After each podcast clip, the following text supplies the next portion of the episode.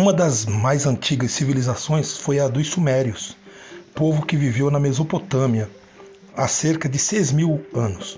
Como era um povo muito desenvolvido, já cultivavam a música, especialmente a música cantada. Nas ruínas de sua capital foi encontrada uma lira com a idade avaliada em 5 mil anos. Seus costumes musicais foram herdados por caldeus, assírios, babilônios e persas. Todos produziram muitos instrumentos de corda, como a harpa, a lira, com três, quatro ou cinco cordas, a tamboura, ancestral do alaúde da Idade Média, além de instrumentos de sopro e de percussão.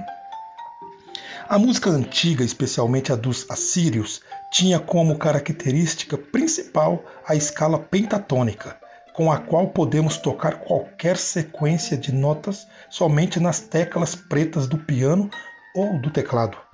Essa escala é semelhante à usada na China, onde já foi encontrada uma flauta de osso com data de 8 mil anos.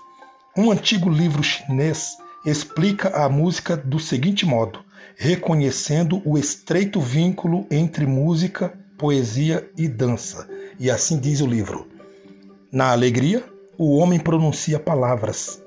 Não lhe bastando essas palavras, ele as prolonga. Não bastando as palavras prolongadas, ele as modula. Não sendo suficientes as palavras moduladas, sem que o homem perceba, as mãos fazem gestos e os pés se agitam. A cultura chinesa reflete uma visão de mundo com crença na dimensão transcendental. Os cinco sons da escala musical foram inspirados nos cinco elementos formadores básicos da natureza: terra, metal, madeira, fogo e água. Os instrumentos mais utilizados por esse povo são as diversas espécies de flauta e instrumentos de percussão, como pequeno tambor, sinos, pratos metálicos e xilofone, com teclas de madeira ancestral da marimba, além de vários instrumentos de corda, alguns com arco e outros de cordas percutivas, per, percutidas, perdão. Como o povo chinês é muito conservador, seus instrumentos antigos são tocados até hoje em sua forma primitiva, principalmente nos templos religiosos. Enfim, vale a pena ao estudioso da música pesquisar justamente este período chinês da música, para entender melhor a formação da escala pentatônica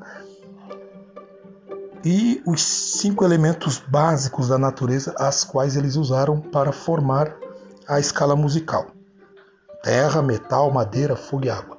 Fica aí mais um, uma dica de um episódio para vocês repensarem a música. Muito obrigado.